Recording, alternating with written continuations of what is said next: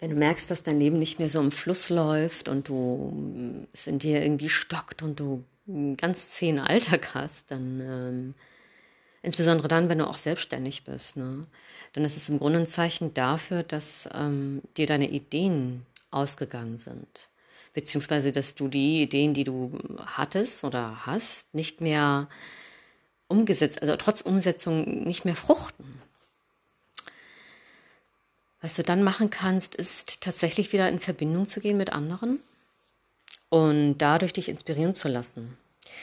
Also ich habe das gemerkt, ich hm, komme aus Hamburg und dann bin ich einfach nach Berlin zu einer Freundin und äh, durch sie gab es ja wie so eine Art äh, Healing-Route. Ja, also da haben wir dann mehrere Leute getroffen und äh, jeder einzelne von denen hat mir einen neuen Wegweiser mitgegeben.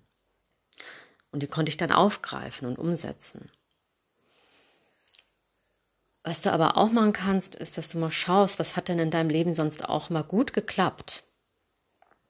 Also nicht nur im beruflichen Kontext, sondern sonst auch. Und dass du das wieder aufgreifst. Also wichtig ist, was ich in dieser Staffel 2 ähm, immer wieder betone, ist die Verbindung. Also dass du dich nicht kappst von anderen. Und was das nämlich bedeutet, ist, wenn du in die Verbindung gehst, dass du gibst. Also das, das darf eigentlich niemals aufhören, weil wenn du nur kalkulativ gibst, also Yoga spricht auch von Ishka Mesasi, also vom, von der kalkulativen Liebe, dann stockt der Lebensfluss auch. Also du musst schon in die bedingungslose Liebe gehen oder kommen, was die Verbindung zu Menschen angeht. Das ist dann Ishka Hakiki, ne? das ist die wahre Liebe, die vom Herzen kommt